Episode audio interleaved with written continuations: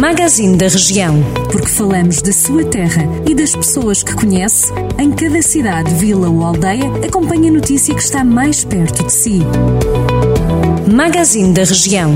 Edição de Ricardo Ferreira.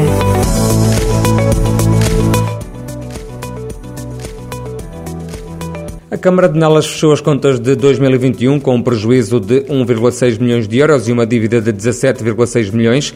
Segundo o Executivo Municipal de maioria PSD-CDS, o ano passado os indicadores económicos registaram um agravamento face a 2020, acrescentando o Executivo que houve também uma falta de cálculo de fundos disponíveis, bem como má gestão. A Câmara salienta que herdou uma pesada e difícil herança do anterior executivo PS, liderado por Borges da Silva, e admite que não tem muita margem de manobra financeira, sendo obrigada a tomar medidas para garantir a sustentabilidade do município sem descurar a concretização de projetos e atividades no Conselho. De 18 a 31 de maio, os museus de Sátão saem à rua e invadem alguns espaços públicos da vila com as suas obras de arte numa autêntica galeria de arte ao ar livre. O espólio da Casa Museu Camila Loureiro, do Museu de Golfar e do futuro Museu de Arte Naif vão poder ser apreciados de uma forma diferente pelo público. Segundo o município local, o programa Os Museus Saem à Rua procura aguçar a curiosidade de todos para visitarem os espaços museológicos concelhios.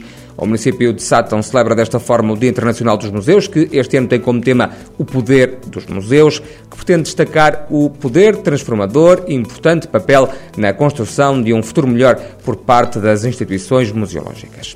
Em Mortágua, o município organiza a 22 de maio a Rota Napoleónica, pretende juntar mais de uma centena de pessoas a caminhar e a pedalar. As inscrições estão abertas, terminam já no próximo dia 16. Segundo a organização, a caminhada tem como ponto de encontro a localidade de Meligioso e um percurso de 10 km com início às 8h30 da manhã. O grau de dificuldade é considerado médio elevado. Já o percurso de BTT, com 40 km, arranca na praça do município quando forem 9h30 da manhã.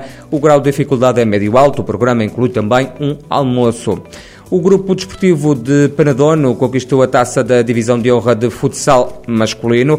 O jogo aconteceu no pavilhão municipal de Mangualde, onde a equipa de Penadono venceu por 4-3 o Lamego. O Rally de Rezende tem novas datas, foi reagendado para 2 e 3 de julho, após o adiamento registado em abril. A prova automobilística vai para a segunda edição, vai disputar-se em asfalto é uma competição organizada pelo Targa Clube, cujo presidente Fernando Batista tinha alertado depois da suspensão do rally em abril para o risco de manutenção da instituição. A prova de Rezende tem sete provas especiais de classificação e uma super especial. Já sabe que estas e outras notícias da região estão sempre ao seu dispor em jornaldocentro.pt.